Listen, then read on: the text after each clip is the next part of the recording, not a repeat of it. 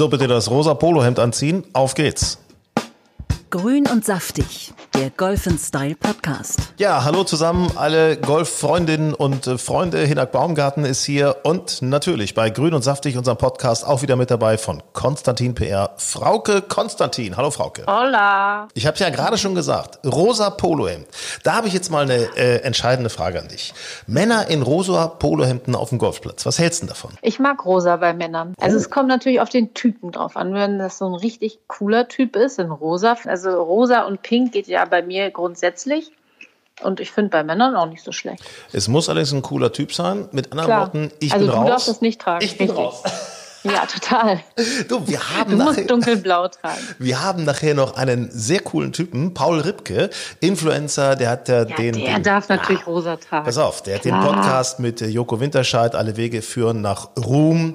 Äh, Er ist Fotograf der Nationalmannschaft äh, gewesen. Also ganz, ganz viel. Und er macht Bei ja auch viel Formel in Golf. 1. Ja, bei Nico Rosberg auch. Paul Ripke ist gleich bei uns bei Grün und Saftig und wird über seine Kollektion erzählen. Pari, Golfmode macht er nämlich jetzt auch. Und da trägt er ein rosa Polohemd. So. Geil. Ha, ein rosa Polohemd. Herrlich. Yes. Ich habe übrigens auch eine rosa Hose. Ho- Ich dachte, du sagst jetzt eine rosa Unterhose. Nee, wenn die abfärben sollte, die Überhose, dann vielleicht, aber. ich habe dich schon mal. Ne? Du hast auch eine, Co- ähm, eine rosa Bermuda. Ja, die meine ich ja, die meine ich ja. Ja, die ist cool. Okay, okay. Also ein bisschen Hoffnung ist da. Also ja, ganz so schlimm fällt dann unter von deinem Gesicht ein bisschen ab. Ja, gut. Ja. Ich bin gespannt, was du mir noch so um die Ohren hauen wirst. Äh, Hm, Du wolltest das nicht anders heute. Jetzt geht es, äh, liebe Frauke, um das Ereignis in den vergangenen Wochen, wo ich wirklich gelitten habe. Martin Keimer. Menschenskinders. Ja, Ey. ich dachte, er fährt einen Sieg nach Hause. Valderrama, also es war wirklich, äh, ich habe das, ich habe gearbeitet und habe nebenbei Golf geguckt und konnte mich gar nicht auf die Arbeit konzentrieren. Weil ich war die ganze, ich war fast die ganze Zeit dran. Es war Hammer, war wirklich Hammer. Wo hast du, wo hast du gesehen, dass, dass es nicht klappen wird mit dem Sieg? Ich konnte es leider nicht richtig verfolgen, weil ich irgendwie unterwegs war. Ich habe es immer nur auf dem Handy geguckt und ähm, von daher kann ich mir da gar nicht so ein richtiges Urteil überla- äh, erlauben. Ich kann es dir sagen, äh, im Grunde war alles super cool. Ähm, also er hat dann mal irgendwie schon, hm, war nicht so doll, aber er hat immer auch gut gerettet und so weiter. Der Catlin allerdings auch, der hat sich nicht abschütteln lassen. Ähm, aber Martin hatte einen entscheidenden Vorteil, und zwar an Bahn 17. Da haben sie beide nicht das Grün getroffen im zweiten, mussten beide den Approach machen. Und Martin legt ihn halt zwei Meter an die Fahne und Catlin übers Grün rüber. Catlin macht zwei Putts und was macht Martin? Er verpasst das Birdie. Er verpasst das Birdie. Ja, Ey, links ausgelebt. Mann. doch. Ja, und auf der 18 haut er dann weg den Abschlag. Äh, bisschen zu weit, zu lang. Dadurch hat er von rechts einen schlechten Winkel ins Grün, muss ihn cutten, trifft nur den grünen Bunker. Grünen Bunkerschlag ist schlecht. Für einen für einen Profi war nicht gut. Also fünf, sechs Meter drüber. Äh, leicht außerhalb des äh, Grüns sogar. Und wenn Catlin easy par macht und Martin chippt den, ey, ich meine jetzt mal ernsthaft. Das war ein Zentimeter. Ein Zentimeter vorm Loch bleibt er liegen. oh shit. Sonst Ja. wäre es stechen. Na gut. Naja gut, aber immerhin erst wieder zurück in den Top 100 der Weltrangliste. Das So. muss man ja auch mal wieder sagen. Ne? Und ich muss dir ganz ehrlich was sagen. Es hat mal wieder Spaß gemacht, Golf zu gucken. Ich weiß nicht, wie ihr das seht. Schreibt uns gerne an hallo, hallo at golfandstyle.de, hallo at golfandstyle.de, ähm, wie euch das gefallen hat oder was ihr überhaupt sonst äh, gerne wissen wollt oder schreiben wollt. Schreibt uns das gerne. Es hat wieder Spaß gemacht, mal Golf zu gucken. Es war mal wieder spannend. Man konnte mitfiebern. Und man hat auch irgendwie das Gefühl, irgendwann kommt jetzt der nächste Sieg. Also es ist immer so kurz davor. Du sagst es, die US Open stehen an. Bin ich sehr, sehr gespannt. Das ist jetzt der nächste Test für Martin Keimer. Äh, nicht zu vergessen auch, unser Freund aus Amerika, Stefan Jäger, über die Corn Ferry Tour ist er auch dabei. Ja, Und auch wieder ohne Zuschauer. Ne? Ich finde das ja irgendwie so ein bisschen, also irgendwie ist das doch ein bisschen skurril, oder? es ist, ähm, ich finde es auch komisch. Ich habe es allerdings, als ich jetzt Valderrama die ganze Zeit geguckt habe, habe ich es gar nicht so gemerkt, weil ich selber natürlich als Zuschauer dran geklebt äh, habe am, am, am Fernsehschirm. Was ich, es gibt ja eine super Geschichte bei, bei Sky zum Beispiel oder bei anderen fußballübertragenden Sendern. Ähm, und zwar spielen die haben über so ein, ich weiß nicht, was das ist, so eine Art Klaviatur, weißt du, wie bei Stefan Raab. Ne? Mhm. Ich Wenn du weiß, ja.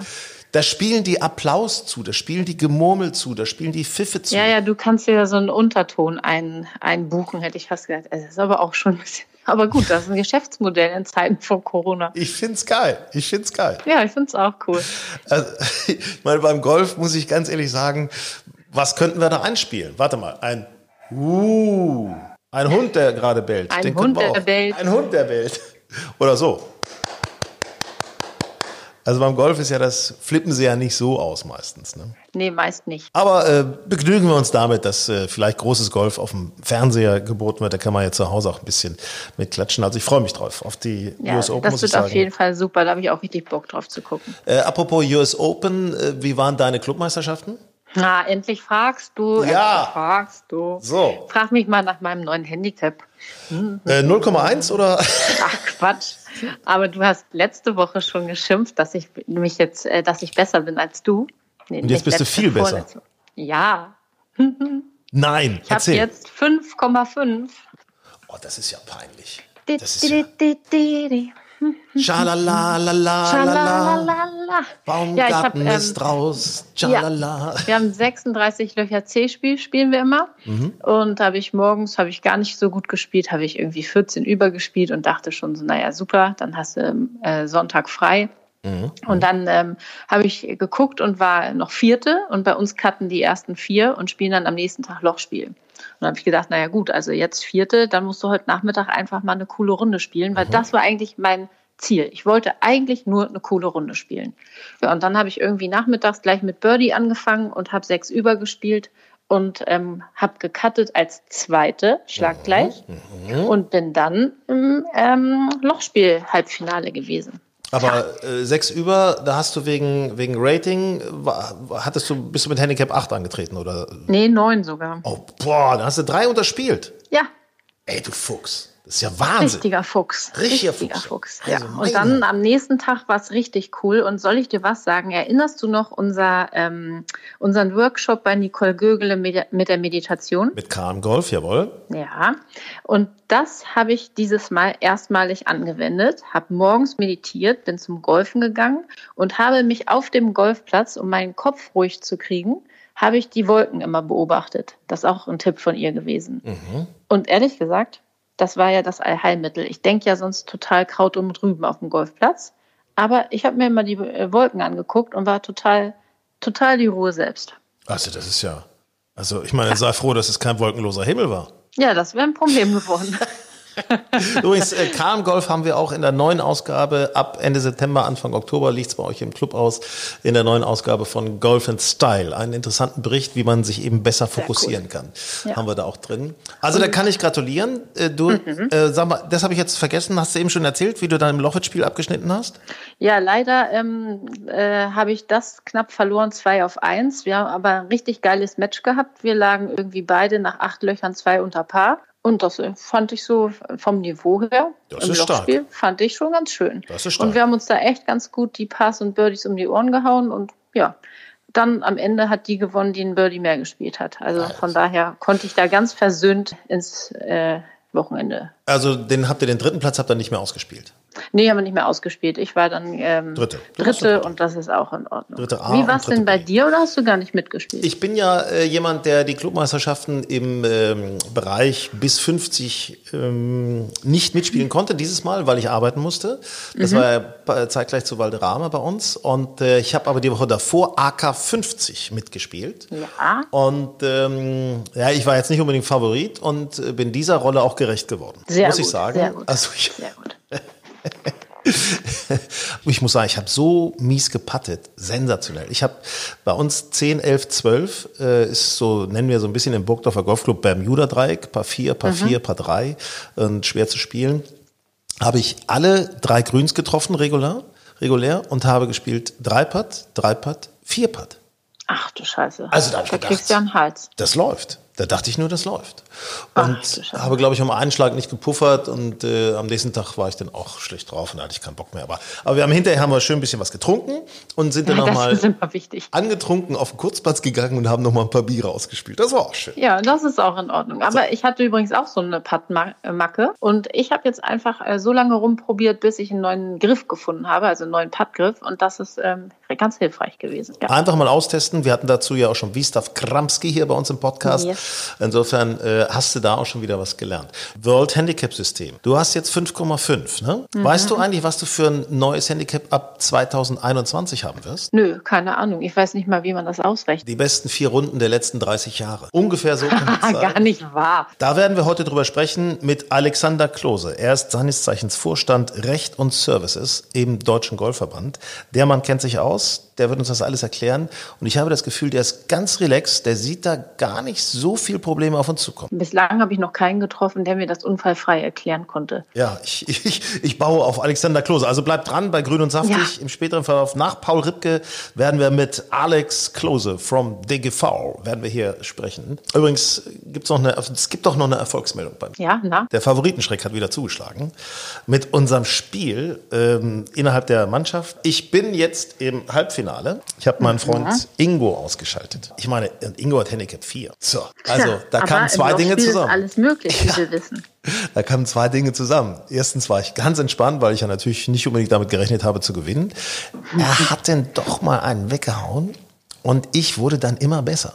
Ich lag für die zweiten neun irgendwie Paar und bin dann mit drei auf zwei nach Hause gegangen. So. Ich bin sehr stolz auf dich. So dass ich das mal höre. Frauke. Ja, das war doch sehr unterhaltsam heute wieder mit dir. Wann spielen wir endlich zusammen? Mensch, das wird Zeit. Ja, du, das fragst du am, fast am Ende der Saison, du Scherzkeks. Ja, du bist besser als ich. ich äh, du musst mich Ja, du fragen. hast ja nämlich keinen Bock mehr drauf, ne? ich hab Schiss. Schiss habe ich. Schiss, ich weiß. Und jetzt das Promi-Gespräch. Grün und saftig. Und da freue ich mich äh, wirklich sehr über Paul Ripke, der heute bei Grün und Saftig mit dabei ist. Paul Ripke kennt ihr möglicherweise vom Podcast mit Joko Winterscheid. Alle Wege führen nach Ruhm. Ähm, er hat auch äh, den Channel, YouTube-Channel Rip Kitchen, ähm, hat ein Modelabel, macht ganz, ganz viel, ist äh, auf Instagram unterwegs, ganz viel auf Social Media. Und was der Mann anpackt, das ist einfach Granaten regelmäßig äh, immer ein Erfolg, zumindest wenn er davon erzählt. Und er lebt in Kalifornien, jetzt ist er gerade in Deutschland. Äh, lieber Paul, wie ist es für dich gerade wieder in Old Germany? Sehr, sehr, sehr, sehr schön, muss ich sagen. Ich bin, ähm, also ich wohne in Amerika seit vier Jahren und normalerweise war ich schon so zwei, drei Mal noch in Deutschland. Ähm, und jetzt durch Corona und so weiter war ich zehn Monate ähm, nicht in Deutschland.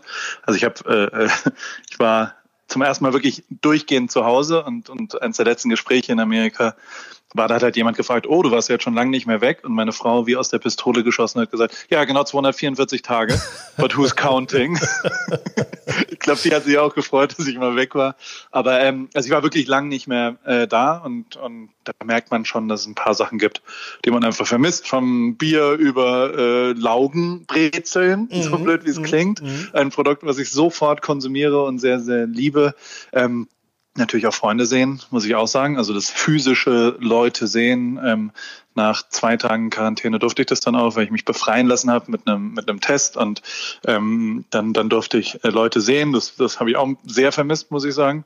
Und ähm, nö, also äh, es ist sehr grün. Was also ich muss wirklich wirklich sagen, es ist sehr viel grüner. Ich wohne halt in, in, in der Nähe von LA so viele Bäume habe ich lange nicht mehr gesehen, wie als ich angekommen bin. Und, und jetzt hier, ich fahre viel Rad gerade, Rennrad, und es ist wirklich unfassbar grün. Grün das und saftig. Das, was wir, grün und saftig, das ist das, was wir Deutschen ja oft immer nicht so sehen, dass Deutschland ja doch wirklich Unfassbar. wahnsinnig schön sein kann. Auch gerade wenn die Sonne scheint, Total. ist immer, immer sehr schön. Ne? Ähm, ich verfolge das natürlich auch bei dir. Äh, Rip Kitchen, ähm, deine, deine veganen Versuche, also das Leben ohne Fleisch und ohne Alkohol. Ähm, Hashtag vegan, da hast du ein schönes Buch gemacht, aber jetzt hast du auch Hashtag äh, Cheat gemacht. Äh, das finde ich super spannend, genau. nämlich das, was die Ärzte Ärzte eigentlich verboten hatten, wovon du aber geträumt hast. Genau. Da sind ja wahnsinnig coole naja, Gerichte also, drin. Nee, sie sind, also man, wenn man sich jetzt nur daraus ernährt, dann kriegt man auch einen Herzinfarkt. Also mhm. sollte man nicht tun. So der, der eine Cheat-Tag im Monat, vielleicht in der Woche, ähm, den habe ich versucht ein bisschen zu kultivieren. Und ich, also ich, ich esse schon sehr gerne auch sehr ungesund, muss ich sagen. Ich wiege 110 Kilo und ähm, bin jetzt auch nicht der fitteste, ähm, dementsprechend äh, ich esse halt gerne. Und das finde ich ist auch okay. Und, und ich, ich bin grundlegend, also in meinem Leben war es schon auch immer so, ich bin jetzt 40 Jahre alt, wenn es eine Sache gab, die ich wirklich immer wieder gemacht habe, dann war das auch mal Regeln zu brechen und eben nicht alles perfekt genau nach Plan zu machen. Und ich nehme mir jetzt genau das vor. Ich versuche mir Sachen vorzunehmen. Ich habe auch ein Jahr vegan gelebt, Aber ich habe das Jahr auch beendet, zum Beispiel vier Tage bevor das Jahr vorbei war. Einfach um die Regel zu brechen. Also ich finde es dann wichtig zu sagen, mhm. weißt du was, mhm. mhm. ist mir jetzt egal und äh, habe mir den, den dollsten Fleischburger dann da geholt. Und also dieses, dieses Regeln brechen ist eben auch wichtig. Und ich glaube auch, äh, ich komme ja doch ein bisschen aus, aus äh, ich habe Musikfotografie am Anfang gemacht oder generell fotografieren oder Film ich glaube, Neues entsteht, indem man auch mal Sachen anders macht und indem man auch mal eine Regel bricht. Und wenn man alles genau nach Plan macht, dann landet man bei McKinsey und, und äh, fragt sich mit 42, für was man eigentlich hier Geld kriegt. Und das äh, finde ich nicht so gut. Wir grüßen an dieser Stelle alle äh, golfspielenden McKinsey-Mitarbeiterinnen und Mitarbeiter, ne, die jetzt davon ganz auch profitieren. ja, ganz toll. Die machen Spaß und die haben Spaß. Sind jetzt schon wieder ja. gerade auf dem Golfplatz. Wunderbar. Ja. Sag mal, Stichwort Golfplatz, das ist ja eigentlich unser unser großes Thema. Ähm, ja. Wie bist du zum Golfspielen gekommen? Ich habe äh, Feldhockey gespielt, also die ganze Jugend in Heidelberg. Ich bin in Heidelberg aufgewachsen, da gibt es zwei Hockeyvereine und ähm, durch englischen Einfluss, glaube ich, also es gibt das Englische Institut und deswegen bin ich mit Feldhockey groß geworden und habe auch wirklich sehr, sehr viel gespielt. Und äh, irgendwann so mit 16 hat mich dann einer mal auf einen Golfplatz geschickt und mitgenommen und dann habe ich das sehr, sehr lieben gelernt und habe mein komplettes Studium durch in Hamburg dann. Ich habe in Hamburg BWL studiert und habe da sieben Jahre wirklich erheblich mehr Zeit auf dem Golfplatz als in der Universität verbracht. Deswegen habe ich auch das äh, Studium abgebrochen, aber äh, die Liebe zum Golf ist dabei geblieben. Ähm, ich habe einen ganz, ganz, ganz schlimmen Schwung. Also ich habe so einen Hockeyschwung, der so, mhm, mhm. also ich, ich, ich, ich spiele am Ende ein Siebener Eisen so wie jeder andere ein Vierer Eisen spielt, weil ich quasi, ich mache so zu, wie so ein, okay. ich gebe halt Gas nach unten raus. So der Punch. Und ähm, genau, mach, ich punch fast nur. Ähm, bin aber dadurch, also ich, ich, ich habe auch viele Longest Drives gewonnen in meinem Leben und ähm, habe, also so, so, ich kann recht weit den Ball schlagen und, und so die psychologische Ebene dabei hat schon auch großartig Spaß gemacht und diese, also es verfolgt mich bis heute. Die, die, die Tatsache, die Faszination, dass ja ähm, im, im Golfsport der schlechteste Schlag eigentlich, wie gut ist dein schlechtester Schlag, relevant ist, das, das äh, hat mich sehr viel gelehrt, sagen wir es mal so, im, im Beruf auch drumherum, weil auch für die Fotografie ist es eben so, dass es nicht darum geht, was das beste Foto ist. Also, mein, keine Ahnung, wahrscheinlich mein, mein bekanntestes Foto ist vielleicht mit der Nationalmannschaft, als die ja, Weltmeister ja, geworden sind, ja. 2014. Wenn man da in der Kabine ist und ein Foto macht, ja, das ist dann nicht mehr so schwierig, muss man leider sagen. Also, da sieht auch ein Handyfoto, weil die Emotionen so hoch sind, jeder was damit verbindet und jeder das weiß. Wie gut aber dein schlechtestes Foto ist, wenn jetzt ohne da, also weiß nicht, eine Kanutin gerade ein nicht so gutes Erlebnis, also äh, es gibt ja auch manchmal Aufgaben, die nicht so einfach sind und da dann eben aber immer noch zu versuchen, was Gutes hinzubekommen. Also ähm, ähm, das ist darüber entscheidet tatsächlich dann Misserfolg oder Erfolg einer Karriere, glaube ich, zumindest in der Fotografie und im, im, im, in der Videografie. Ähm, und, und das fand, das hat mich immer sehr geprägt, dass man die äh, an seinen schlechten Seiten mehr arbeitet als an seinen guten, sagen wir es mal so. Also insofern sind äh, Fotos vom Golfplatz sozusagen das Doppelte. Ne? Also da muss ja. man wirklich mal drauf achten. Also da ist der, wenn der schlechte Schlag auch noch gut fotografiert ist, dann ist es im Grunde die ja. Krönungsdisziplin. Ja. so, so. Und ist ja so. Ja, das klar. ist gar nicht so weit weg. Ja, ja stimmt, klar. Stimmt, man, stimmt. man, muss übrigens auch über sich selber lachen können, finde ich. Das ist immer ganz wichtig, gerade beim Unbedingt. Golf. Oder? Unbedingt. Ja, total, total. Und die ganze, und also, ich muss schon sagen, dass jetzt, also ich, ich habe jetzt äh, zehn Jahre in Deutschland dann gespielt, so ich würde sagen von 18 bis 28. Und dann habe ich auch wieder aufgehört. Also ich habe dann nicht mehr so viel äh, Golf gespielt, weil ich jetzt, also ist dann auch zehn Jahre her, ich habe jetzt ich hatte so eine Gruppe in Hamburg, mit denen war sau cool und die waren sehr, sehr sympathisch, aber es gab auch viele Golfrunden, wo das jetzt nicht die coolsten Leute waren und nicht mhm. die interessantesten Leute waren, mit denen ich Golf gespielt habe, die es auch viel zu ernst genommen haben und viel zu und, und diese, die, das habe ich jetzt wieder in Amerika entdeckt. In Amerika ist es ja schon sehr viel hemdärmlicher, sehr viel ach, ist doch egal und keine Platzreife und komm, alle haben Spaß daran und das da ist jetzt auch wurscht, ob einer mal sagt, ach komm, ich habe eine vier. Also das ist den Leuten ein bisschen egal. und die haben eher Spaß an, an dem Sport. Und das, das hat mir, also ich weiß nicht, in Deutschland hat sich auch sehr viel bewegt in dem Golfsport.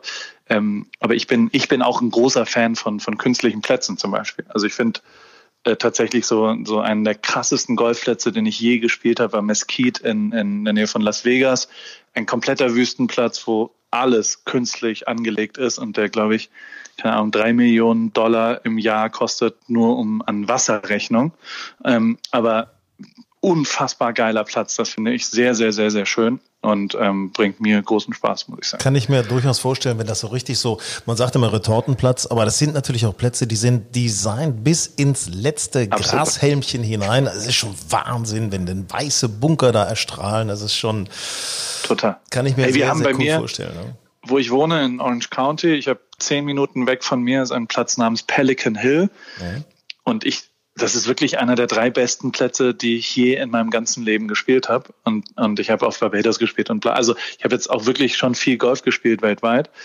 Und das ist natürlich, das liegt daran, dass dass das in die in der in, man hat mehr Blick, man also es ist einfach wirklich spektakulär vom Design her. Und das ist natürlich auch ein großer Teil des Ganzen, der mich, der mich sehr beeindruckt zumindest. Darf man natürlich nicht vergessen, ist ja auch ein Ganzjahresziel, ne? Also was heißt Ganzjahresziel? Genau. Also man kann natürlich das ganze Jahr in Kalifornien Golf spielen, das ist genau. natürlich wahnsinnig. Ne?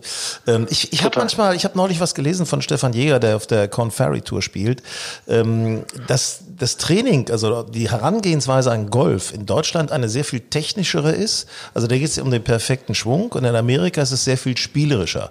Auch an den Unis sieht man das. Also dass die, die spielen einfach viel mehr. Die zocken, ja. die spielen, also die haben, also da ist uns der Amerikaner voraus, dass er ein bisschen mehr Spaß haben will, ne? Das stimmt, wirklich, ja.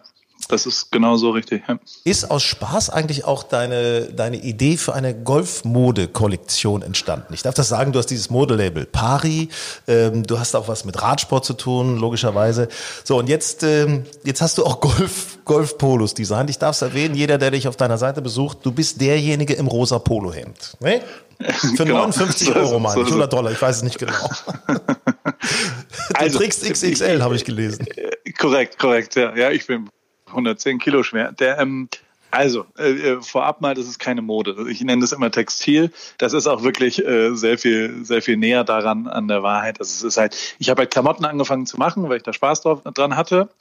Und ganz grundlegend ist es so, dass ich im Moment an so einem Punkt bin, dass ich ähm, ähm, fotografiert und, und Videos gemacht habe oder was auch immer als Dienstleister und ein bisschen versucht habe, eher das, was ich mache, in auch Einkommen zu, zu also äh, Sachen zu schaffen, die jetzt erstmal von mir sind. Da habe ich diese Klamottenmarke gemacht, die die wirklich weit entfernt von Mode ist. Das sind einfach Hoodies und da steht mein Name drauf und ich habe mein Logo und äh, dann habe ich äh, kurze Hosen gemacht und ich habe immer als goldenste Regel das, was ich gerade tue, sollte das auch immer widerspiegeln. Also woran ich gerade Spaß habe und ähm, und zum Beispiel war das, also ich, ich, ich spiele halt im Moment sehr viel Golf in den letzten zwei Jahren, weil ich in Amerika, äh, weil es da sensationelle Plätze gibt und ich gerade wieder großartigen Spaß daran habe. Und deswegen dachte ich, ah, komm, dann machen wir ein paar Golf-Shirts, machen wir Polo-Club-Shirts. Da haben ganz, ganz viele Leute in meinem Umfeld gesagt, das passt aber nicht zum Markenkern und weil es Streetwear eigentlich ist und das ist doch eigentlich das Falsche. Und, und, und am Ende ist aber die Antwort, wenn, wenn ich es mache,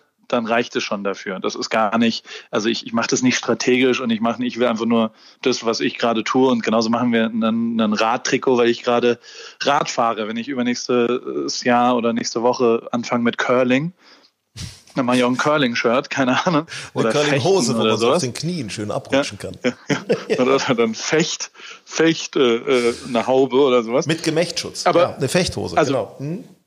Was ich schon sagen muss, ich wollte halt ein Poloshirt machen.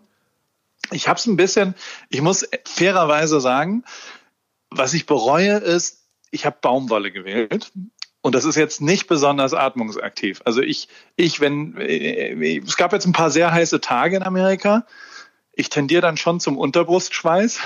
Und das ist auf so einem rosa Shirt dann echt nicht besonders schön. Und also, wenn man in warmen Gefilden spielen will, dann rate ich eher davon ab, mit, mit, mit äh, Paris Golf Club zu spielen, weil es ist schon sehr, sehr warm. Es da gibt es da also ja auch diese, diese weiße Kruste, die sich dann da bildet, ne? Das ja, ist ja, das ist ja herrlich. Nee, rosa Shirt, ist das schön. Es gibt ja es gibt einen Grund, dass äh, äh, Performance Golfwear aus Polyester ist. Ähm, ich habe halt Baumwolle genommen, weil ich am Ende wollte ich ein Poloshirt machen, was man, das ist eher, ich nenne es Paris Golf Club, aber ich glaube, dass sehr viele Leute, zumindest kriege ich das Feedback, das auch freitags im, bei Business Casual im, im ja, also das kann man auch im Privatleben, wenn man ein Poloshirt anhat, einfach da anhaben. Aber ja, ich trage das zum Golfspielen immer. Du, ich finde das, ich, äh, ich find dann das haben cool. wir das da. Ich finde das cool, weil also mal früher waren, also ich meine jetzt mal ganz ehrlich, früher da warst du als Popper verschrien, wenn du ein Polohemd getragen hast, möglichst noch den Kragen hinten Stimmt. hoch, das sah natürlich scheiße aus, logischerweise, aber da gab's mal auf die Augen. Das äh, kann dir passieren. Heutzutage finde ich, Polohemd, warum nicht? Ist eigentlich ein cooles,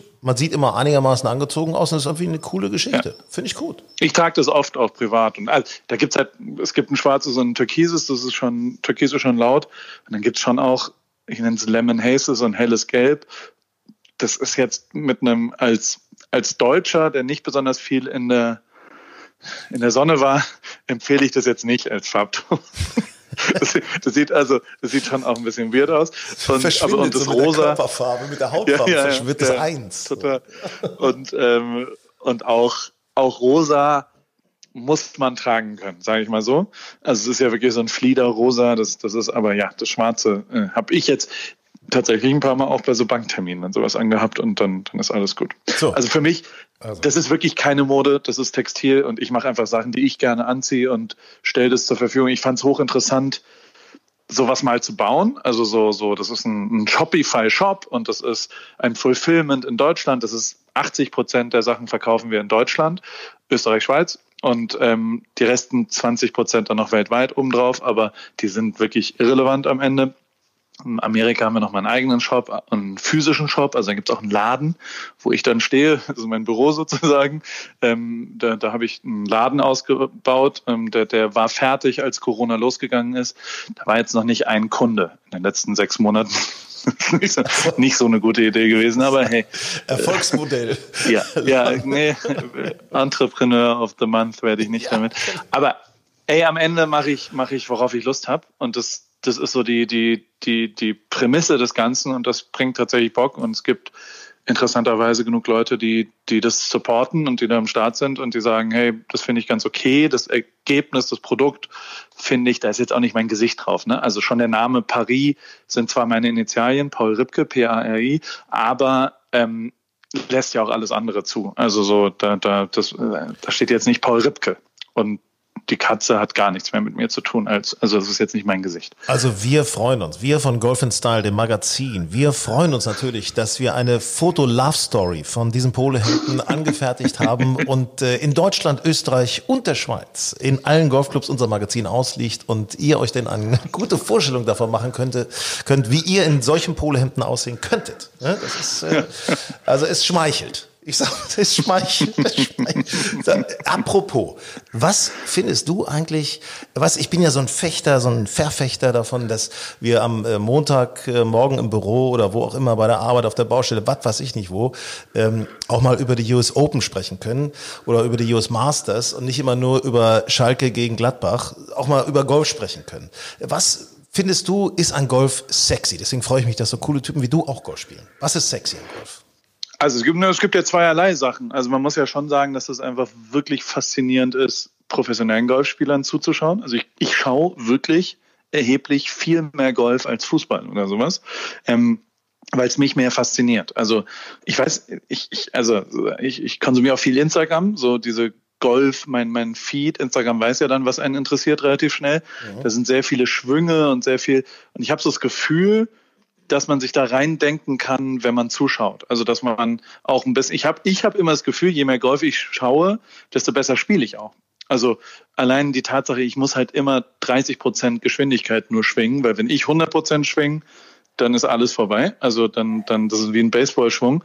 Ähm, und das fällt mir leichter, wenn ich zuschaue. Und also und ich finde es wirklich faszinierend, wie wie also ich meine Tiger Woods letztes Jahr, das war einfach, da habe ich drei Tage lang Golf geschaut und stand schreiend vor einem Fernseher bei, bei Golf. Ich habe schrei- also geweint, als ich habe geweint, ich ehrlich. bin ich hab echt durchgedreht geweint. Darüber. So geil. unfassbar. Oder der, also es gab einmal bei dem Masters vor sechs, sieben Jahren diesen einen Chip, den er in diese Kante reinmacht, auch auf der 16, 17 oder sowas. Dem Dreierloch? Und dann Mhm. rollt er so komplett runter und bleibt so liegen und alle schreien und dann fällt er doch rein. Das ist ein, da, da läuft es mir jetzt eiskalt den Rücken runter. Das, also das sind unfassbare Momente, finde ich. Und, ähm, und auch wenn man Ryder Cup sich einmal wirklich intensiv im Fernsehen angeschaut hat, das ist einfach ein faszinierendes, also es ist unfassbar interessant. Das ist das eine. Und das andere ist natürlich das Spielen. Ich muss schon sagen, dass, dass einfach die Tatsache, dass man vier Stunden draußen ist, mit Freunden vielleicht. Also ich meine, ich war jetzt, letzte Woche war ich in Amerika mit einem Typen, die sind über vier Ecken der eine Mensch ist 52, verkauft Garagentore, der andere ist 48, hat ähm, äh, Cisco-Beratung. Der kennt wiederum meinen Kumpel, der 40 ist und auch Cisco-Beratung macht. Und ich mache so, was auch immer ich mache.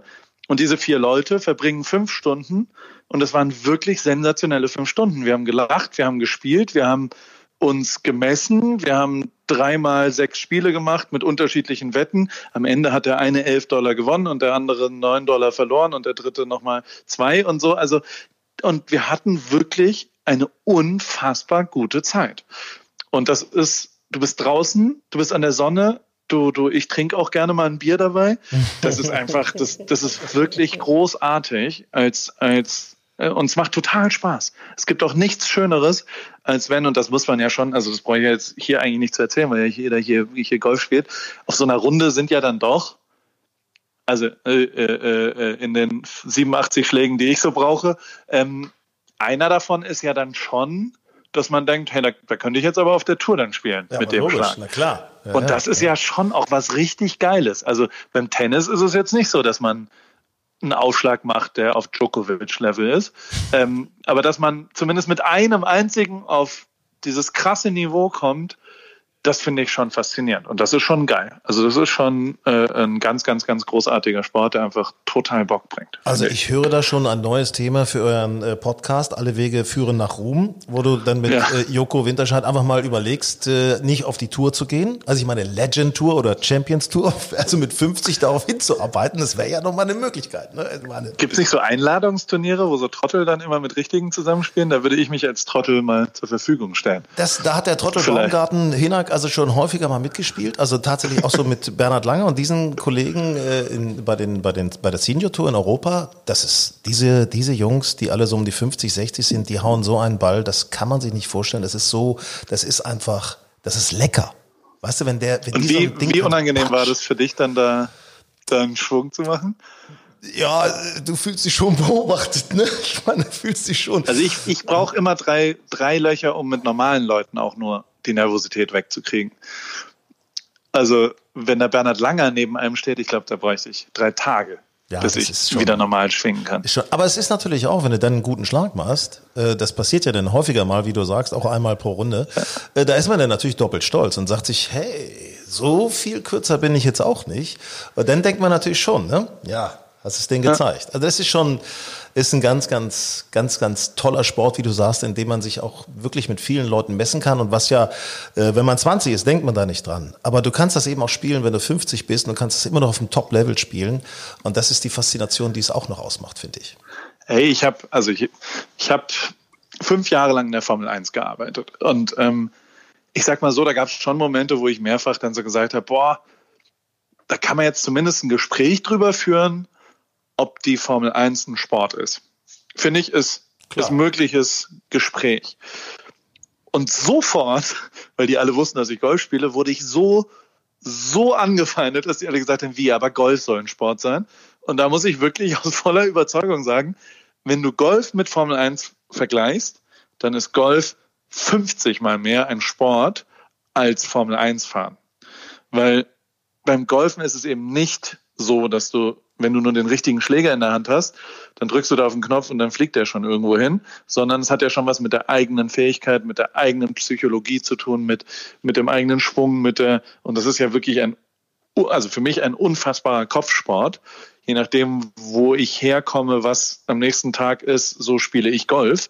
Und ähm, das finde ich absolut äh, sehr viel mehr ein Sport als Formel 1. Ich, ich weiß gar nicht, warum ich das jetzt gesagt habe. Ich, soll ich ihr sagen, weil es so abgemacht war? Äh, vielen Dank nochmal dafür, weil mehr Werbung für einen Golfsport gibt's gar nicht. Paul Ripke bei Golf Style und äh, natürlich auch bei Grün und Saftig, unserem Podcast. Äh, ich danke dir, wünsche dir noch eine schöne Zeit in Deutschland und äh, auf bald. Bis bald. Hoffentlich gehen wir mal eine Runde Golf spielen irgendwann. Ja klar, ich brauche Geld. Fünf Euro pro Loch. Bist okay. du ein Lochwettspieler oder ein, oder ein, oder ein äh, wie, wie Nettopunkte gibt's ja hier, ne? Nee. Das gibt's ja in Amerika überhaupt gar nicht. Das ganze Nettopunkte, was auch immer System. Du, pass auf, wir unterhalten uns nicht. über das World Handicap System, wie das funktioniert. Gibt's ja. ja ab 2021 auch in Deutschland äh, gleich mit äh, Alexander Klose vom Deutschen Golfverband. Ähm, und ähm, ich bin Lochwettspieler. Und was ist dein Handicap? Äh, sechs. Stark. Naja, also, wenig, was ist die beste Runde, die du je gespielt hast? Äh, vier unter Paar. Vier unter Paar? Ja, ich weiß auch nicht, wie das gewesen ist. Ich, Sag das, mal. ich dachte, das gibt's doch gar nicht. Das gibt's doch gar Mit nicht. Mit dir gehe ich nicht Golf spielen. Aber es ist schon ein bisschen her. Das ist ja das Verrückte beim Golf. Da hast du denn gedacht, äh, ja, okay, vier unter Paar. Jetzt scheint es da irgendwie zu laufen. Du hast es ja raus. Dann habe ich an dem Schwung, den ich damals hatte, habe ich so ein bisschen rumgefeilt, habe gedacht, na ja, da muss das doch irgendwie kann das doch nicht sein. Zack, habe ich ihn verloren und nie wieder gefunden. du wirst ihn wiederfinden. Du musst nur dran glauben. Ah, ich suche gleich mal. Mal gucken. Hoffentlich nicht, wenn wir beide wieder spielen. ich freue mich drauf. Lieber Paul, danke. Gerne, gerne. Hat mich gefreut. Grün und saftig. Der Golf Style Podcast. WHS, das World Handicap System. Ab 2021, also gar nicht mehr so lange hin, dann werden wir alle damit spielen müssen oder danach spielen müssen. Möglicherweise kommt es zu doch sehr, sehr großen Handicap-Änderungen auch bei euch. Und um das ganze Wirrwarr ein wenig zu entwirren, haben wir jetzt bei Grün und Saftig jemanden, der sich wirklich hervorragend damit auskennt. Er ist Vorstand Recht und Services beim DGV.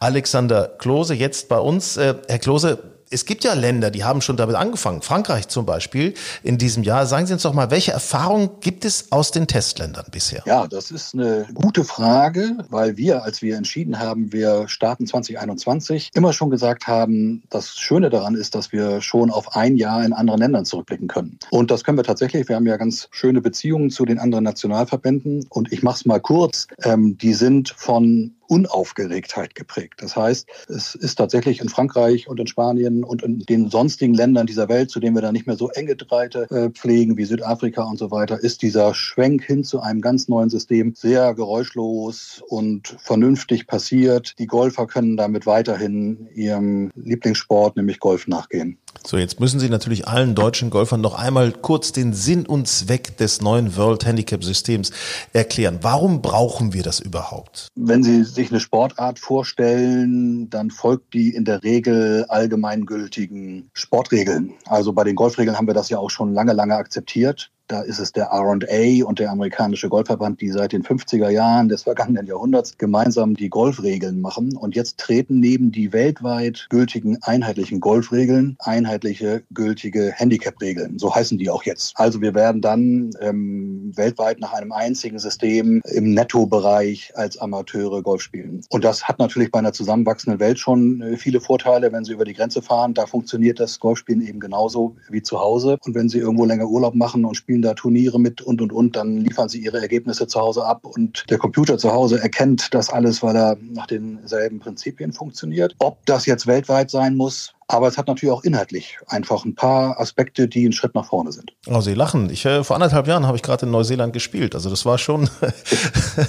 wir konnten uns da gut vergleichen. Das war also, sagen wir so, die Basis ist auf jeden Fall gegeben. Äh, World Handicap System, World Handicap Index. Es kursieren Begriffe, es kursieren Unsicherheiten auf den Punkt gebracht. Erklären Sie uns, wie wird das Ganze ab Januar 2021 funktionieren? Ähm, das, was da neu kommt, heißt ganz offiziell und so heißt auch das Buch, das es schon gibt, das man auch kaufen kann, Handicap-Regeln. So haben es jetzt die beiden obersten Instanzen entschieden. Diese Handicap-Regeln bestehen aus zwei großen Bereichen, nämlich dem, was da jetzt neu kommt, alles, was rund um das Handicap relevant ist. Und da drin steckt ja noch als zweiter großer Bereich das Course-Rating, also die Bewertung der Golfplätze. Das ist ein System für sich. Und die beiden Systeme zusammen bilden die neuen Handicap-Regeln. Und da der grundlegende Unterschied ist, dass ein Handicap nicht mehr auf Basis dessen, was ich vorher erspielt habe, einfach Schritt für Schritt weitergerechnet wird. Also der Spieler, der ein Handicap 18 hat, 18,0 und er hat einen schlechten Tag. Der wusste in der Vergangenheit, mein nächstes Handicap ist 18,1, weil man ihm 0,1 auf sein Handicap oben drauf gepackt hat. Mhm. Da hat man an das bisherige 18,0 angeknüpft. Das neue System macht das nicht. Das neue System berechnet schlichtweg aus acht Ergebnissen ein Handicap. Das heißt, ich habe, sag ich mal, ich habe äh, Handicap bestätigt, ich habe die Schonschläge genutzt, ich habe mal zwei Schläge unterspielt. Es ist ein Durchschnittswert, der sich immer weiter fortsetzt. Also immer, je nachdem, genau. welches Turnier dazu kommt, die zurückliegenden acht Turniere, so vom Grundsatz. Es ist ein Durchschnittswert, genau. Wenn Sie, wenn Sie genügend Ergebnisse haben, da können wir gleich auch noch vielleicht einen Satz zu sagen, aber wenn Sie, nehmen das System sagt, aus deinen letzten 20 Ergebnissen, die du in deinem Stammblatt hast, aus den letzten 20 Ergebnissen schaue ich mir die acht besten an. Aus den acht besten von diesen letzten 20 berechne ich den Durchschnitt. Und das ist dein Handicap. Wenn Sie an einem Tag eine tolle Runde spielen, dann kommt die in Ihr Vorgabenstammblatt neu rein. Gehört natürlich, weil sie die neueste ist, zu den letzten 20. Das 20. älteste wird zum 21. ältesten, fällt damit hinten raus. Und aus dieser neuen Gruppe der 20 berechnet das System dann wieder die besten acht. Und wenn Sie eine tolle Runde gespielt haben, wird die neue Runde dazugehören. Und daraus ergibt sich dann Ihr neues Handicap. Haben Sie eine gruselige Runde gespielt, dann wird vermutlich diese Runde überhaupt gar nicht zu Ihrem neuen Handicap gehören. Das ist ein großer Unterschied zu bisher, wo Sie nämlich 0-1 rausgewandert sind, weil sie ja eine schlechte Runde war. Und da ja ihr Handicap aus den acht besten der letzten 20 gerechnet wird, wird die schlechte Runde vermutlich einfach im Idealfall niemals auf ihr Handicap eine Auswirkung haben. Also wir halten fest, äh, Vorgabenschoner sind schlecht aufgestellt. Ne? Das ist ja gut ja. für Turniere auch und so weiter, wo dem Vorgabenschoner immer die guten Preise abgegriffen haben. Augenzwinker. Äh, und das zweite ist 0,1 fällt auch weg. Ähm, ja. Das heißt, es ergibt sich einfach.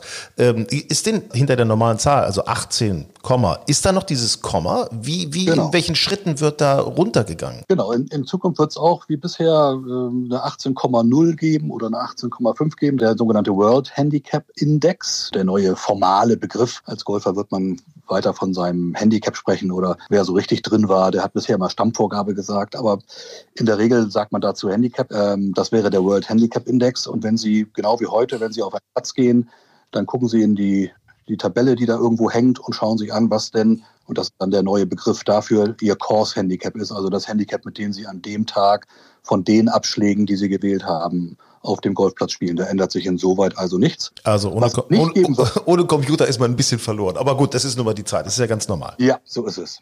Äh, was kann mir passieren, wenn ich dieses Jahr, sagen wir mal, zu wenig Turniere gespielt habe? Also weniger als acht zum Beispiel. Ja, also auch da, und da wird es ganz, ganz viele geben. Ja, also die äh, Golfer zeichnen sich ja dadurch aus, dass sie sich unterteilen in Vielspieler, in, in welche, die äh, immer mal wieder äh, Golf gespielt haben und welche, die ganz selten spielen. Und für jeden muss das System passen. Und deshalb ist dieses äh, Grundprinzip aus den letzten 20 Runden, wählt das System die besten acht und daraus den Durchschnitt nur das Grundprinzip. Wenn Sie weniger haben, ähm, wird das vergleichbar mit weniger Ergebnissen gemacht. Wenn Sie äh, nur sieben Ergebnisse in Ihrem Stammblatt haben, dann nimmt das System den Durchschnitt der niedrigsten zwei, also zwei aus sieben statt acht aus 20. Mhm, mhm, und so können Sie sich das bis zu, der Spieler hat nur ein einziges Ergebnis in seinem Stammblatt, dann bleibt Ihnen auch gar nichts anderes übrig. Was wollen Sie denn anderes nehmen als das einzige Ergebnis? Ähm, dann wird man das einzige Ergebnis nehmen müssen, wie es heute ja auch ist. Wenn ein Spieler nur ein Ergebnis jahrelang mit sich rumträgt, dann ist sein Handicap eben auf Basis dieses einen Ergebnisses. Es also viel spielen, viel spielen wäre super. Ja? Je mehr man spielt, desto, ähm, ja, desto belastbarer wird eben so ein Handicap. Es lässt mich hoffen, dass mein Handicap 6 noch erhalten bleibt. Äh, bin ich ganz froh drum, muss ich ehrlich ja, zugeben. Das, ähm, hängt so ein bisschen von den letzten 20 Runden ab, die Sie gespielt haben. Also vielleicht einen Hinweis, der ganz spannend ist. Wenn Sie früher ganz toll waren und Ihr Handicap 6 darauf basiert, aber Sie in den letzten Jahren nicht mehr ganz so toll waren, dann werden natürlich, wird Ihr Handicap äh, natürlich aus den Ergebnissen, die nicht ganz so toll waren, gerechnet.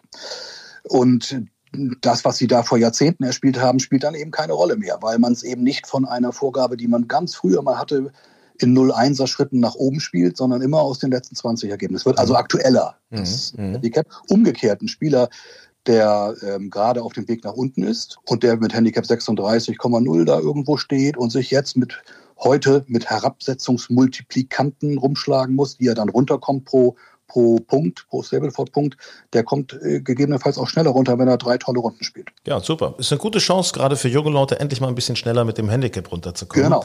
genau. Ähm, welche, welche Runden zählen denn überhaupt alles in, diese, in dieses World Handicap-System mit rein? Also es ändert sich in dem Sinne ähm, gegenüber heute in Europa äh, nichts.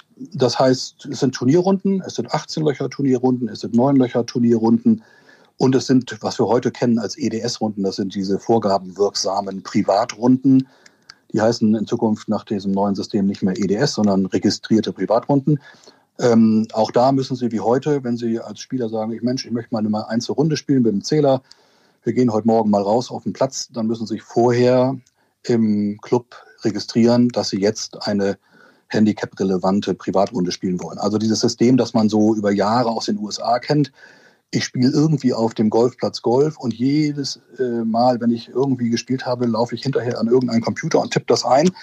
Das wird es in Europa äh, nicht geben. In den USA werden das beibehalten. Da gibt es also so ein paar Abweichungen, sogenannte Options, die Kontinent für Kontinent äh, genutzt werden können.